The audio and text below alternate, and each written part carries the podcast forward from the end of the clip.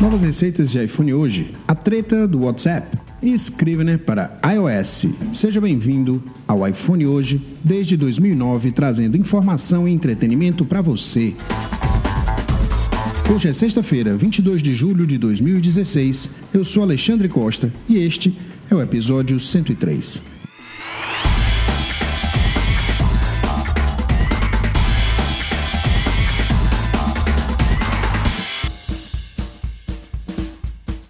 Você nunca deve visitar a cozinha do seu restaurante preferido, para não ver o cozinheiro coçar onde não deve sem usar luvas. Mas eu decidi compartilhar aqui com vocês os itens de hardware e software que eu estou usando no momento para gravar os meus podcasts. Vou fazer isso na intenção de fomentar a criação de novos podcasts, porque eles são uma maneira excepcional de trocar ideias, fazer amigos e, com alguma paciência e engenhosidade, até fazer algum dinheiro.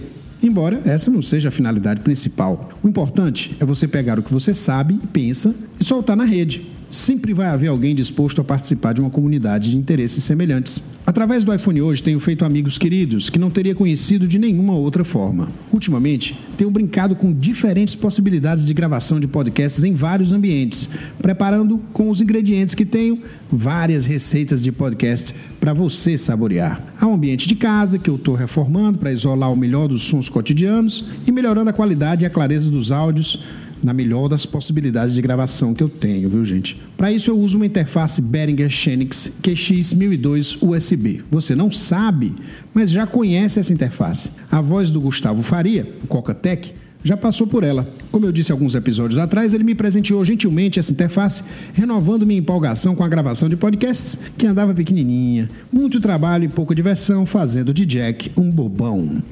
Com a interface e dois microfones dinâmicos que eu tenho, o Audio Técnica ATR 2005 USB e o Behringer XM8500, ligados em suas duas portas XLR, aquela tomada cilíndrica feita para ligar microfones, eu consigo fazer um podcast presencial com um entrevistado, conversar naturalmente na mesma sala com eles, como se nós estivéssemos eu aqui e ele em Singapura. Tem também o Zoom H1, um gravador de campo da Zoom, empresa japonesa, movido por uma pilha duplo A, uma só, que eu carrego comigo sempre. Ele possui dois microfones condensadores cardioides montados em Y, ou seja, cada qual apontando para um ângulo de 45 graus à frente, permitindo a captura de conversas e ambientes logo diante do aparelho. Uma só pilha duplo A permite 10 horas de uso contínuo. Desse aparelhinho eu faço um bocado de uso diferente, viu gente? Posso gravar a partir da interface Xenix QX1002 sem computador, usando um cabo Y para levar o sinal da mesa para o Zoom. Posso usar um cabo XLR fêmea ligado no microfone e a outra ponta P2 ou 3.55 milímetros ligado no Zoom H1, um cabo esse que eu fabriquei sozinho aqui com meu ferrinho de solda e estou usando neste momento para gravar num ambiente que é menos do que ideal para gravação de podcast. Eu estou num ambiente ao ar livre. Eu filmei esse ambiente mais cedo, coloquei no Facebook a minha primeira tentativa de gravar esse episódio e que deu numa barulheira infernal, porque tinha os caras aqui trabalhando e eu não, não posso controlar o barulho deles. Tinha o cachorro latindo, então ficou inviável. Né? Vou, vou, deixar uma amostrazinha lá no, no finalzinho do podcast para vocês verem como é que funciona aqui para gravar podcast na minha casa. Enfim, eu resolvi mudar o meu lugar de gravação e reformá-lo para que eu pudesse ter uma um isolamento de som melhor e entregar o melhor da qualidade do equipamento que eu tenho aqui para vocês ouvirem. Você pode até se perguntar por que, que eu iria gravar do microfone direto no Zoom se eu tenho essa interface maravilhosa que eu ganhei do Gustavo de presente. Na verdade, os microfones do Zoom são excelentes. Eu poderia até usá-los também, mas eles são condensadores, o que em microfonês significa que eles são muito mais sensíveis, com um campo de captação de áudio muito mais amplo do que os dinâmicos, e por isso são ideais para ambientes mais silenciosos ou aqueles ambientes que você quer gravar por vários motivos, seja porque você está sonorizando um filme, seja porque você quer dar uma ambiência para o seu áudio, né? Bom, tem muitos motivos pelos quais você poderia gravar um ambiente de um aeroporto lotado, por exemplo, para dar ambiência para uma história que você está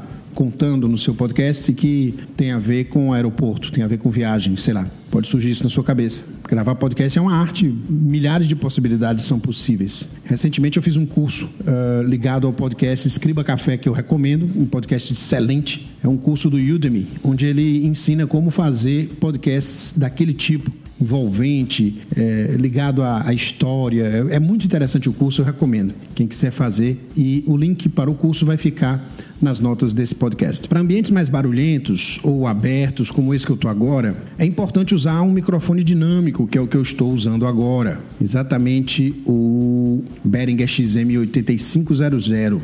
Eu estou usando esse microfone porque ele capta com clareza no máximo de um palmo a um palmo e meio à frente dele. Isso com uma interface como pré-amp. Se eu ligo direto no Zoom, eu tenho que falar bem pertinho do microfone, senão não sai nada. Então ele é perfeito para esse ambiente. Se eu parar de falar, ele simplesmente cai no silêncio absoluto. Existem gravadores de áudio muito mais sofisticados do que o Zoom H1. Eles têm entradas dedicadas XLR, a, a entrada cilíndrica do, do microfone, que é uma entrada mais, digamos assim, robusta, tá? E uma entrada padrão da indústria de áudio. Esses gravadores, alguns da própria Zoom, como o Zoom H5 ou o Zoom H4n, dispensariam a minha gambiarra com ferro de solda, né? Que eu fiz esse cabozinho aqui. Tá bonitinho, funciona legal, não tem interferência nem nada. Eu acho que eu aprendi a fazer essa, essa parada aqui. Aprendi no YouTube. Mas esses gravadores estão fora do meu orçamento por enquanto, gente. Eu resolvi investir no ambiente. Acho que era uma escolha e eu fiz a escolha. Quanto ao software, como é que eu faço para gravar, para botar isso tudo junto? Eu costumava usar o Adobe Audition, mas depois do aumento de 100% na assinatura, eu desisti. Era 40 e poucos reais, agora é 80. Então, não dá mesmo. Fiquei, poxa, não dá, não tem como. Aí eu fiquei usando o Audacity por um tempo para fazer pós-processamento e edição do áudio. Ele é muito poderoso para editar e para processar. Mas a edição do áudio nele é, é menos prática do que em outros programas mais sofisticados. Eu sinto falta, por exemplo, de gestos no trackpad para mover as trilhas de áudio de um lado para o outro, ou de baixo para cima. Ele até funciona para rolar de baixo para cima e de cima para baixo, mas não funciona para você fazer pan, spam e zoom na sua trilha sonora.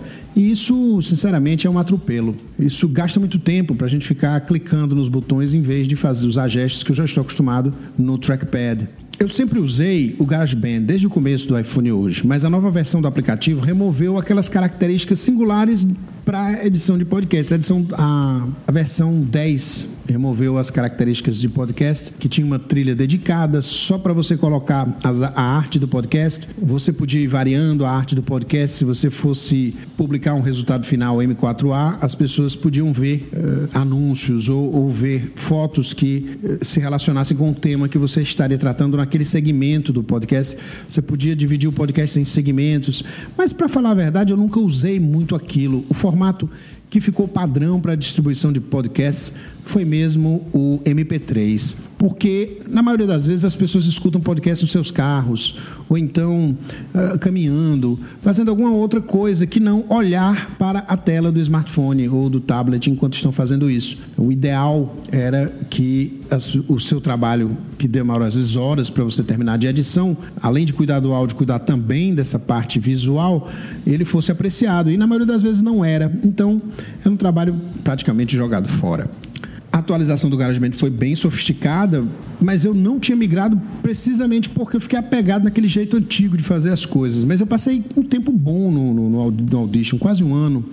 E aí eu mantive. Uh, eu peguei o jeito de lidar com DAWs, D-A-W, DAWs, Digital Audio Workstations. E aí comecei a me sentir muito à vontade no novo GarageBand. Durante muito tempo eu mantive as duas versões do GarageBand instaladas para o caso de eu usá-lo para gravar podcast ou para editar podcast. Depois me cansei daquelas trilhazinhas pequenininhas do GarageBand 9 e aí comecei a usar o GarageBand 10 que parece um bocado com o Logic Pro, sendo que ele é simples e o Logic Pro é muito complexo e serve para músicos e engenheiros de áudio profissionais.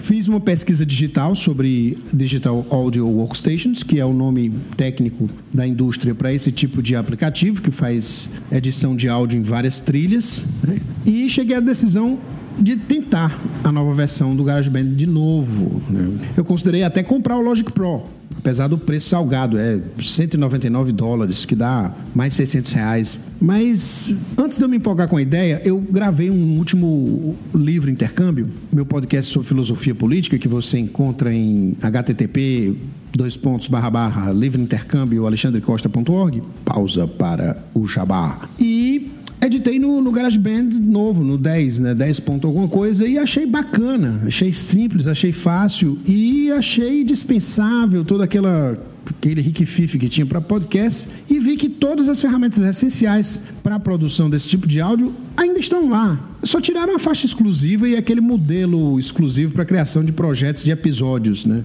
Mas a interface ficou mais limpa e eu produzi um arquivo de referência com introdução e término padrão, que é uma espécie de modelo, e que eu estou usando agora, nesse momento. Estou gravando o áudio no Zoom e agora que você está ouvindo, ele está editado e ele passou por dentro do GarageBand. Eu já coloquei ele dentro do GarageBand, já fiz os recortes necessários, já coloquei um music bed, coloquei um intro, coloquei um outro e você está ouvindo o podcast.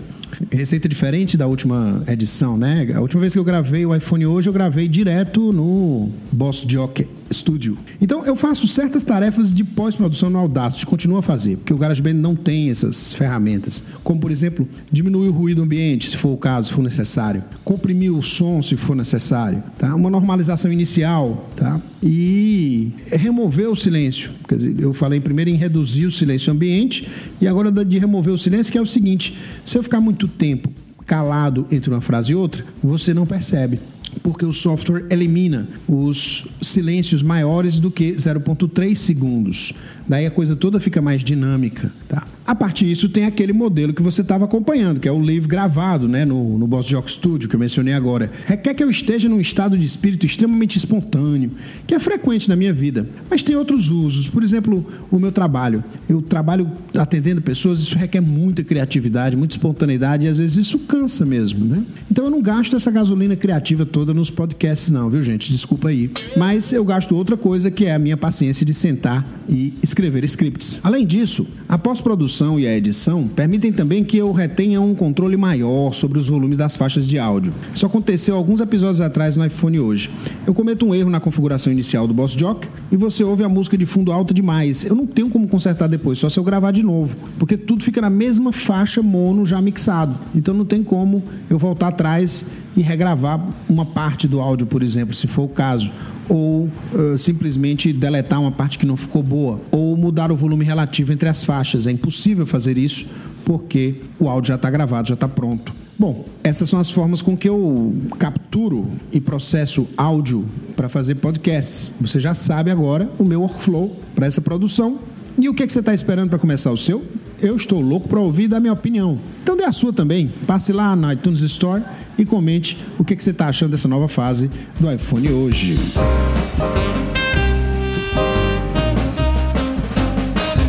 Aplicativo WhatsApp voltou a ser alvo de bloqueio judicial devido à obstrução da justiça. A juíza Daniela Barbosa de Souza, da segunda vara criminal da comarca de Duque de Caxias, no interior do Rio de Janeiro, determinou o bloqueio no dia 19 em todo o território nacional por tempo indeterminado. Só que não foi tão indeterminado assim, né? Vocês já sabem o fim da história. A decisão alegou que o Facebook, a empresa proprietária do aplicativo, não cumpriu decisão de liberar mensagens que seriam instrumentais em uma investigação em curso sob a competência da juíza. Se você notar, todas as ordens de bloqueio do aplicativo vieram de juízes do interior do país e refletem uma visão provinciana, um misto de ignorância e autoritarismo que caracteriza magistrados que pensam que o mundo gira em torno do seu umbigo. Já parou para pensar? A lei do marco civil na internet também não ajuda em nada, dando a esses tiranetes meios de cercear a sua liberdade, a liberdade de toda a população brasileira de usar um aplicativo gratuito não vai aqui nenhum preconceito contra o interior do país, mas eu ainda não vi uma ordem dessa natureza partir de nenhuma comarca de uma grande capital do país. A primeira vez foi no interior da Paraíba, a segunda no interior do Piauí e agora no interior do Rio de Janeiro, para não deixar o Sudeste de fora e dizerem por aí que é culpa de nordestino, como costuma fazer, né? O WhatsApp não tem escritório no Brasil, então o Facebook é sempre acionado nessas ocasiões. O porta-voz do serviço já declarou o óbvio, já tinha dito isso há muito tempo, desde o último bloqueio do aplicativo, que ele não tem como cumprir a determinação da justiça de quebrar a segurança segurança das conversas, porque elas são encriptadas de ponta a ponta, o que significa que só o emissor e o destinatário delas conhecem o seu conteúdo. As mensagens trafegam pela rede embaralhadas com criptografia forte, o que deveria encerrar a questão e eles procurarem outro meio de obter acesso a essas informações, já que a empresa já saiu do jogo, já se imiscuiu disso. A empresa pode colaborar de outra maneira com essas investigações que não seja violando a privacidade dos usuários, porque isso abre um precedente muito sério, um precedente que poucos políticos brasileiros enxergam. Eles acham que se você não deve nada, você tem que expor a sua vida para o mundo. E simplesmente não faz sentido. Graças a Deus a gente tem um sistema democrático de pesos e contrapesos, ainda que esteja começando a engatinhar. Mas cerca de quatro horas depois, o juiz Ricardo Lewandowski, presidente do STF, concedeu liminar ao serviço WhatsApp, liberando novamente o seu uso. Eu espero sinceramente, viu gente, que essa decisão mesmo que ainda seja liminar, seja jurisprudência para evitar futuros arroubos de autoritarismo. Essas coisas tendem a escalar e tudo indica que, caso a gente não possa frear isso agora, o próximo passo é proibir a tecnologia de encriptação no país. Já que ninguém pode ter privacidade, vamos proibir o povo de encriptar dados, porque aí todo mundo pode ter acesso a tudo com uma mera ordem judicial.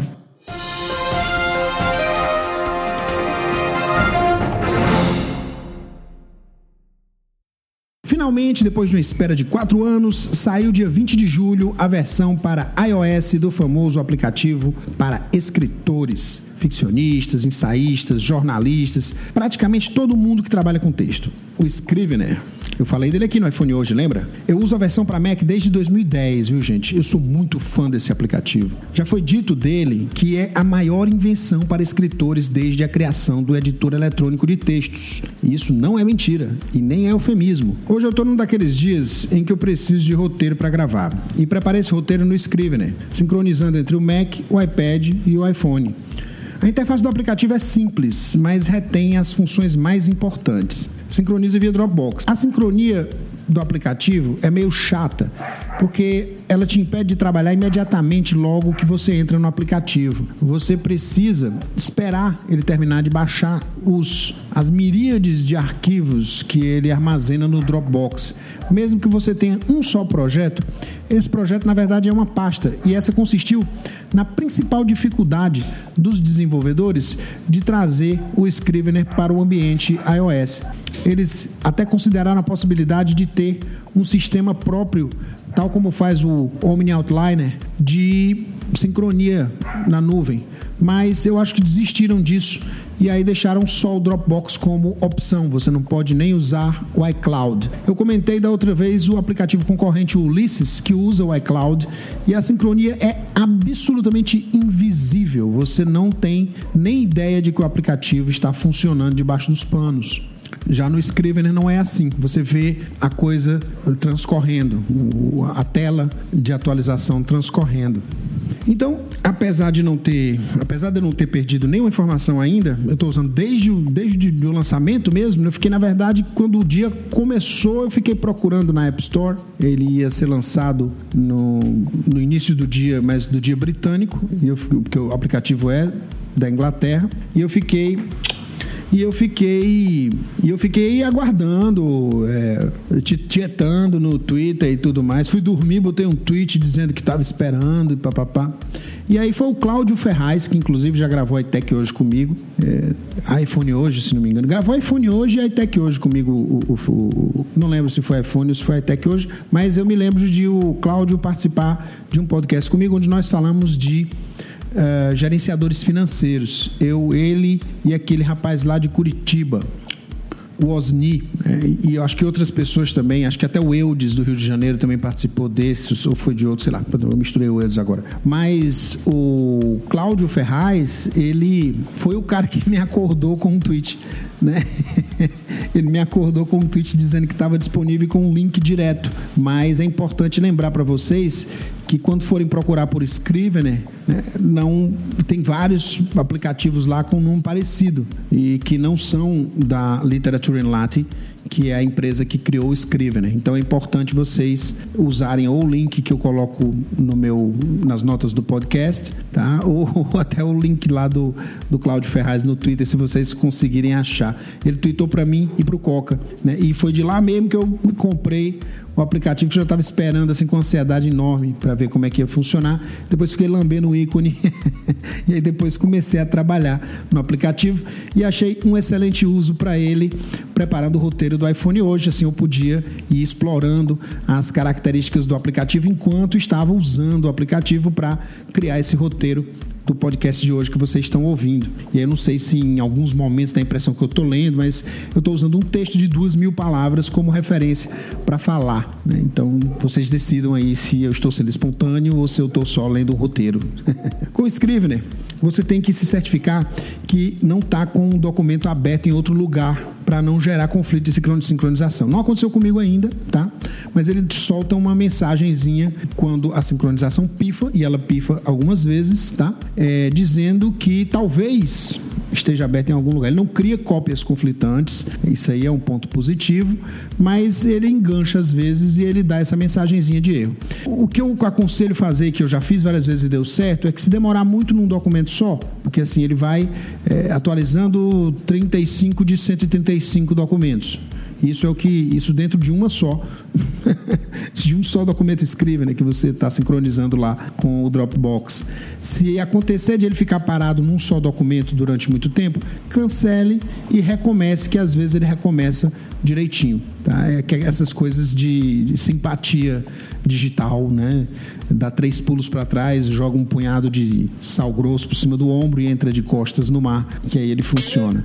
Essa é a parte ruim do, do, do Scrivener, tá?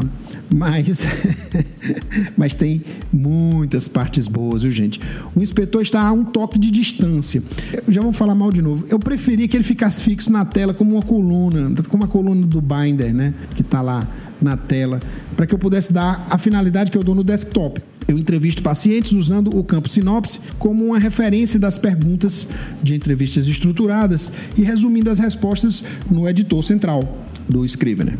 Não foi dessa vez ainda que eu substituí o Mac pelo iPad. Ainda preciso dar um tap na tela para saber o que, que, eu vou perguntar. Mas eu posso fazer o tap sumir rapidamente e a pessoa responder a pergunta e eu escrever. É só para mim interessante que a pergunta fique suspensa na hora, porque eu posso pensar em outras maneiras de fazer aquela mesma pergunta quando eu fico com os olhos fixos nela. E isso realmente vai ser um atraso para mim. Mas eu vou tentar usar com a entrevista padrão de diagnóstico de autismo que eu realizo com alguns pacientes. De repente, de repente cola, né? E eu fico muito mais móvel. Embora eu possa andar com o Mac, eh, a ideia era substituir o Mac na rua por um iPad. Né? E deixar o Mac em casa onde ele fica mais seguro, né? Não tá fácil comprar outro. A pletora de formatos que o aplicativo iOS importa e exporta também é limitada se você comparar com a versão Mac, viu, gente? Eu nunca usei a versão Windows, mas eu sei que existe. Eu não sei também quantos formatos ele exporta, mas são 15 formatos de exportação no Mac, incluindo o MOB, o formato do Kindle, o EPUB, o formato de todos os smartphones e tablets do mercado para e-books. Agora, a quantidade de formatos que ele lida deve aumentar nas próximas versões, gente. Não deve ser tão difícil assim de implementar o EPUB ou o MOB, são ambos os formatos abertos, né? O Ulysses já faz isso, tanto no iOS quanto no Mac. Não sei se tem tanta diferença assim entre a quantidade de formatos que o Ulysses exporta no Mac e como ele faz isso no iOS. Né? Mas tem uma coisa que o Ulysses não tem e que o Scrivener tem e que é muito mão na roda, que é Research. É uma abazinha, um, uma pastazinha padrão que vem no Binder, que é uma espécie de outline também, tá? É um, é um esqueleto de conteúdo. E nessa pasta pesquisa você coloca todos os arquivos em qualquer plataforma que você estiver agora, né? Porque iOS, iPad, iPhone, é, tirando Android, que ainda não saiu, vamos esperar mais alguns anos para ver se sai. Né? Essa, nessa pasta você pode acomodar PDFs, imagens, eh, quaisquer, uh, quaisquer formatos de arquivos que você puxar para lá e você manter como uma área de pesquisa onde você vai juntar material de referência que você usou para escrever o seu texto, tá? Porque não perder de, de, vista de que é um aplicativo focado em escritores. Escritores lidam com material de referência, hoje em dia, principalmente material digital de referência. E é possível fazer tudo isso no Scrivener para iOS também.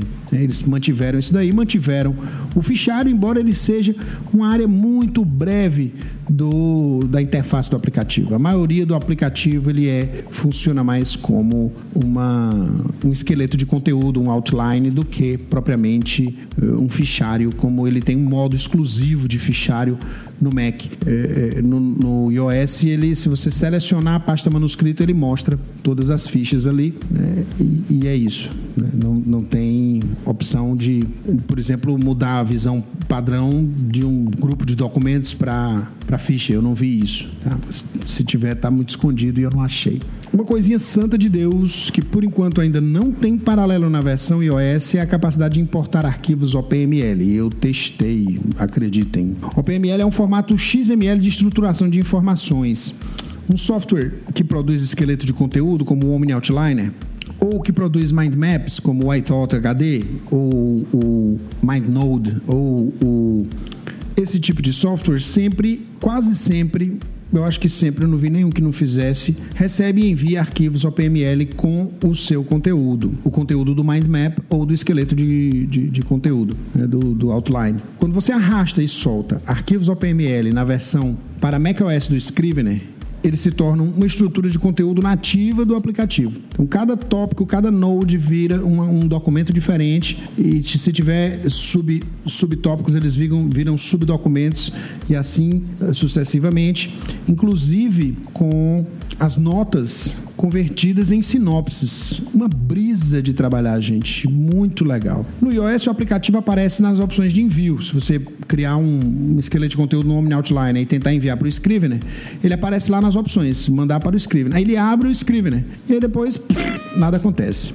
Ele não chega lá com arquivos de texto em formato Word, ele simplesmente cria um arquivo na tela que está aberta e funciona bem. O Alisson J. Lunardi, que é um ouvinte cego do iPhone hoje, me mandou uns tweets perguntando sobre a acessibilidade do aplicativo, porque ele colocou a versão para Mac é perfeita em acessibilidade e ele ficou em dúvida se compraria ou não o aplicativo por causa desse detalhe. E aí eu tenho para te dizer, Alisson, a acessibilidade parece ok para uma versão 1.0, ela não é perfeita não, viu? O VoiceOver funcionou em todos os botões e legendas do aplicativo, inclusive no editor, você consegue ler o texto que você escreveu. E, naturalmente, o VoiceOver sobre o teclado, ele depende do iOS, não do aplicativo, ou então do teclado de terceiros que você adquiriu, mas o, a interface do aplicativo em si ela está toda mapeada pelo VoiceOver, exceto na região das fichas bibliográficas, no view de fichas bibliográficas. Só que esse view, como eu te falei, ele é um view muito uh, pequeno. Quando você, explorando o aplicativo, se você for comprá-lo, e você der com a área que seja muda, é só essa área que está com problema. Você circula lá o, o, o dedo nos botões, ele vai te indicar os rótulos dos botões, você toca duas vezes na tela, como você já deve estar acostumado a fazer, e entra no uh, no modo de texto ou no modo de exibição de outros documentos. A própria estrutura do binder também é mapeada no VoiceOver. Eu acho que você vai navegar bacana nesse documento aí. Você não vai se perder, não, amigão. Então, se eu pudesse te recomendar, eu recomendaria que você comprasse sim o aplicativo Alisson e obrigado a todos os deficientes visuais que acompanham o iPhone hoje. Os formatos de exportação no iOS são apenas quatro PDF, texto, RTF e Word. Nada mais. Lá no macOS ele exporta até para LaTeX, que eu não sei se é tão útil assim para quem usa iOS. Né? Uma das características mais incríveis do Scrivener é ser uma plataforma completa para pesquisa do tema, a estruturação do texto e o seu envio para editores ou mesmo para o público em geral. Essa função, a edição para iOS cumpre bem, viu, gente? E não vamos esquecer que a gente está na primeira versão do aplicativo, 1.0. No mesmo dia do lançamento, o literaturalate.com publicou uma nota de agradecimento porque eles devem ter explodido nas primeiras vendas. Venderam horrores e afirmaram que o Scrivener para iOS é um trabalho em andamento e que novidades estão a caminho. Então, a única coisa a fazer, gente, é comemorar, usando mais ainda esse aplicativo incrível para todos os projetos de escrita, pequenos, médios ou grandes, e aproveitar suas características incríveis para produzir textos, encher de vãs palavras, muitas páginas e demais confusão às prateleiras, como diz Caetano Veloso na música Livros. E deixa eu fazer mais um jabá aqui. Eu e o Coca já estamos planejando um Hackeando o Scrivener. Temos feito alguns cursos ligados à produtividade, fizemos o Hackeando a Produtividade, que ainda está em andamento e a nova turma está prestes a ser lançada. Fizemos o Hackeando o Backup e estamos na direção de montar um curso sobre o Scrivener. Então fiquem ligados, porque vai ter a oportunidade de vocês conhecerem a fundo essa ferramenta fantástica que todo mundo que produz textos no seu dia a dia vai curtir, usar e difundir o uso, porque é realmente incrível. E assim termina mais um episódio do iPhone hoje, informando, entretendo e capacitando você para gerar conteúdo de qualidade. A gente se fala, se vê e se encontra por aí, pela internet.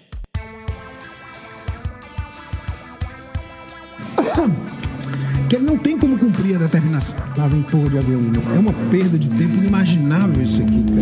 Puta que pariu. Que merda, hein? E lá vem a porra do avião novamente.